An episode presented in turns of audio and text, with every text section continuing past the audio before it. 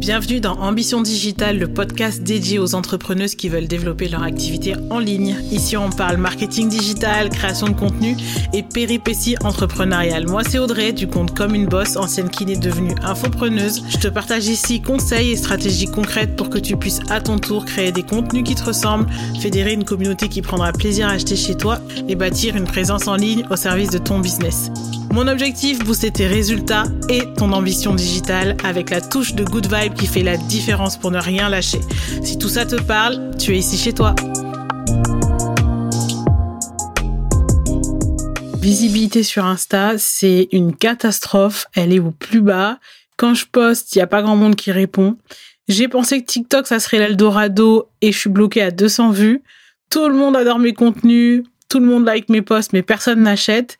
Et maintenant, tout le monde est capable de rédiger un post, un article de blog, une newsletter grâce à l'intelligence artificielle.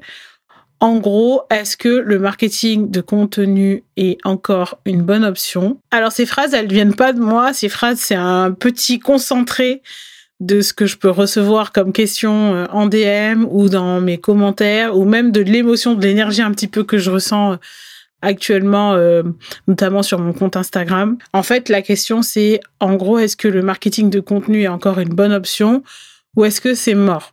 On va essayer d'y répondre euh, d'une façon simple, euh, claire, précise, efficace dans ces quelques minutes de podcast ensemble.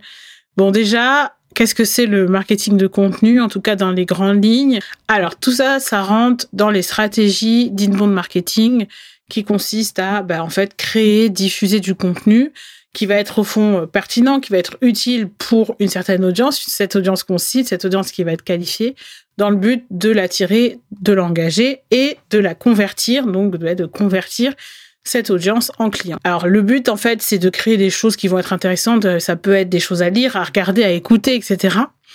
Euh, pour les gens qu'on cible, pour les gens qui sont potentiellement intéressés par ce qu'on fait et par ce qu'on vend. Le but étant bah, de construire une relation de confiance avec ce public-là, de parfois se positionner en tant qu'expert dans son domaine ou en tout cas de euh, rester euh, en tête de ce client, en tête de ce consommateur, de façon à ce qu'à un moment donné, il ait envie, si en tout cas il a besoin de passer à l'action, qu'il ait une forte chance de nous choisir euh, pour acheter un produit, pour acheter un service. Alors pourquoi on pourrait penser qu'il est mort, ce fameux marketing de contenu? En fait, je pense que c'est que tout est un petit peu plus compliqué actuellement. C'est vrai que les grosses, grosses croissances, elles se font un peu plus rares. Elles sont toujours là, mais elles sont un peu plus rares. Et en tout cas, ça demande de, faire les choses pas forcément plus difficilement, mais je dirais un peu plus intelligemment, avec un peu plus de stratégie. Notamment parce que de nombreux marchés qui ont utilisé la stratégie de contenu pour se développer se sont sophistiqués. Le principe de la sophistication d'un marché, en gros, hein, c'est euh, le fait que les consommateurs soient un peu plus informés, un peu plus expérimentés parfois même un peu saoulés, du coup, plus exigeants en matière de qualité, en matière de prix, en matière de choix. Et ben, le résultat, c'est que nous, en tant qu'entrepreneurs ou en tant que marque, on doit ben, se différencier. Parfois même, on doit innover en termes de marketing, en termes de branding, ou alors dans la qualité de ce qu'on délivre, ou parfois les trois. En gros, euh, si on se rapproche un peu, si on repart sur la partie un peu plus création de contenu, notamment sur Instagram par exemple, bah, globalement, on n'impressionne plus grand monde parce qu'on sait faire un joli post, parce qu'on a un design, un design un peu sympa. Euh, maintenant, Canva est passé par là. D'ailleurs, au passage, merci Canva. Et du coup, tout le monde peut euh, globalement créer un, design sympa sur Instagram.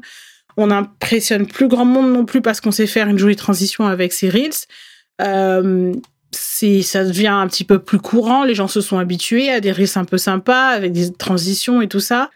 Et du coup, le principe de créer du contenu gratuit qui nous permet un petit peu sans avoir grand chose à faire de vendre nos offres, s'épuise un petit peu. Il va falloir faire quelques petites choses pour vendre nos offres. Est-ce qu'au fond, ça veut dire qu'il faut laisser complètement tomber la création de contenu et euh, allez, c'est on imprime les cartes de visite à fond, euh, les fly et on en met partout dans notre vie, etc. Même si c'est quelque chose qui fonctionne, bien sûr. Mon avis, euh, c'est que en fait, la création de contenu, ça reste quand même une énorme opportunité pour les business.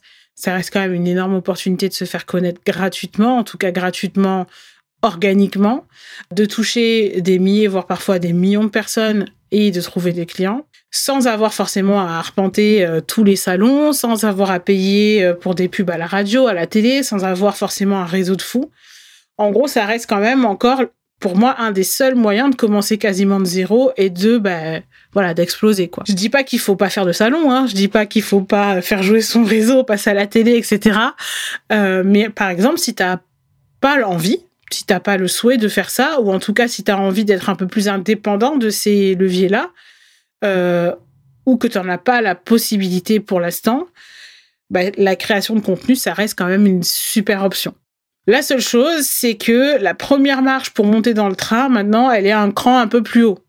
Donc, euh, si on prend un petit peu le terme du marketing de contenu, au fond, maîtriser la deuxième partie, c'est-à-dire le contenu, la création de contenu uniquement, ça suffit plus vraiment. Ça, je dirais que c'est presque un non négociable maintenant. C'est un petit peu la base. Maîtriser au moins une plateforme, maîtriser au moins euh, comment les gens consomment sur cette plateforme, comment on crée du contenu sur cette plateforme et comment on attire du monde sur cette plateforme, c'est pour moi devenu un petit peu la base. Et ensuite, il va y avoir la partie que souvent on néglige un petit peu plus, c'est-à-dire la partie un peu plus marketing. Marketing, c'est au fond hein, l'ensemble des techniques, des stratégies que tu vas pouvoir utiliser, qui vont t'aider en fait à à la fois identifier, à la fois satisfaire les besoins, les attentes de ton de ton consommateur, mais aussi euh, de promouvoir tes offres. Et je dirais même que au-delà du marketing, pour moi maintenant, euh, maîtriser vraiment tout ce versant marketing et vente. La vente, c'est vraiment le moment où tu vas convertir ses abonnés en clients. Euh, il y a pas longtemps de ça, je faisais un live avec Sophie d'Audit Tombis que je t'encourage fortement à suivre. Et dans son live, elle nous disait, euh, voilà, au fond, la vente, c'est vraiment générer cette impulsion qui donne envie de sortir la carte bleue, mais au fond, c'est vraiment ça. Et ça, c'est sûr que maintenant, les gens ne vont pas se dire, je sors ma, je sors ma carte bleue parce que j'adore les couleurs de ses postes, ou je sors ma carte bleue parce que j'adore la transition de son risque. Non, ça marche plus aussi facilement que ça, je dirais. Maintenant, pour sortir du lot, euh, il va falloir maîtriser bien sûr la création de contenu, bien sûr la stratégie de contenu, la création de communauté, mais on peut plus omettre de maîtriser le versant marketing et vente. Et euh, autant j'adore les conseils euh, Canva, tout ça c'est cool, hein, c'est sympa, j'aime bien en consommer de temps en temps, mais tout seul, bah ça fait pas des, ça fait pas des entreprises pérennes, ça fait des créateurs de jolis posts. Donc selon moi vraiment cette partie marketing, cette partie vente, euh, elle est vraiment importante. Et non, en tout cas, personnellement, je ne pense pas du tout que le marketing de contenu soit mort. Au contraire, euh, je pense qu'il a encore de très très belles années devant lui, mais il va falloir savoir le maîtriser dans sa globalité. Donc voilà, c'est ce que je voulais te, donner comme information aujourd'hui, c'est vraiment de, euh, de, de, comprendre que le marketing de contenu, c'est pas uniquement se focaliser que sur la partie création de contenu, euh, la partie création de contenu, elle est importante aussi. Comprendre une plateforme, c'est important. Pour moi, c'est devenu presque la base. Et maintenant, il faut savoir gérer tout ça dans sa globalité, c'est-à-dire comment j'arrive sur une plateforme à à la fois attirer une audience, l'engager, mais surtout la convertir. Et maintenant, avec des réelles stratégies marketing et vente derrière. Et puis je pense qu'il y a un mix entre euh, le fait de ne pas forcément être à l'aise avec cette partie marketing et vente et donc de volontiers pouvoir euh, la mettre sous le tapis si on peut. Et puis aussi, on a eu un moment euh, pas mal de messages autour du fait de vendre sans vendre, autour du fait que bah, parler trop de ses offres c'était mal, etc.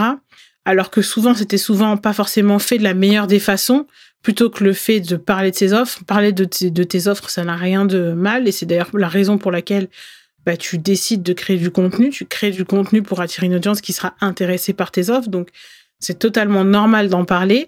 Il faut savoir le faire, il faut savoir l'amener, il faut savoir le rendre agréable aussi pour ton audience, mais il faut pas en, avoir peur parce qu'à un moment donné, on se s'auto-sabote en fait à force d'avoir tellement peur d'en parler, d'avoir tellement peur de vendre, d'avoir tellement peur de mettre en avant ses offres qu'on le fait pas du tout et que du coup on se focalise sur toute autre chose. Notre esprit est super fort pour faire ça. Donc on va vraiment se focaliser sur le fait de faire le plus joli poste, de faire des super titres, de mettre des étoiles, etc. Alors qu'en réalité, bah, c'est pas pour ça qu'on est venu sur la plateforme. On est avant tout venu sur la plateforme parce qu'on sait que vendre nos offres, c'est aussi aider l'audience que l'on cible. Donc, euh, je pense que le marketing de contenu, à un moment donné aussi, a perdu en force parce que le message a perdu en force notamment parce qu'avec toutes ces histoires de vendre sans vendre, etc., grâce à ton contenu, et qu'il suffit de poster pour vendre et tout ça, bien sûr qu'on peut poster et vendre. Moi, je n'ai jamais prospecté, par exemple, je, vends euh, tout le temps via mes contenus. C'est vraiment que en créant du contenu que je vends mes offres. Toutes les clientes que j'ai aujourd'hui, je les ai eues grâce à mes contenus ou grâce à la recommandation de clientes qui sont arrivées grâce à mes contenus. Donc oui, le marketing de contenu, ça fonctionne, mais en fait, il faut oublier la notion de juste poster parce que c'est pas juste le fait de poster qui fait qu'on va convertir, c'est le fait qu'on est derrière une stratégie solide et qu'en en fait, on sache avec quelle intention on poste en sachant créer le déclic via nos contenus qu'on rend notre marketing de contenu efficace. Donc voilà, c'était la dernière petite chose que je voulais rajouter sur cette euh, question du marketing de contenu et est-ce qu'il est mort? Et euh, voilà, bien sûr, ma réponse est non. Et euh, moi, j'adore créer du contenu, j'adore créer du contenu qui est converti aussi parce que ça rentre avec une façon que j'apprécie de vendre en fait. avec laquelle je suis à l'aise et avec laquelle j'arrive à exprimer ben, en fait un petit peu tout ce que j'ai envie de dire, tout mon message et en même temps à attirer ma cliente idéale. Ça continue de fonctionner. Ça peut fonctionner pour toi aussi, bien sûr. Ça continue de fonctionner pour plein d'entrepreneuses et ça continuera de fonctionner. La seule chose, c'est qu'il faut le maîtriser dans sa globalité. J'espère que cet épisode t'a plu. Si tu veux apporter ta pierre à l'édifice, tu peux laisser 5 étoiles et un témoignage sur Apple Podcast. Ça fera très plaisir de le lire et ça boostera les débuts d'ambition digitale. De mon côté, je te remercie pour ton écoute et je te dis à très vite pour un nouvel épisode d'ambition digitale.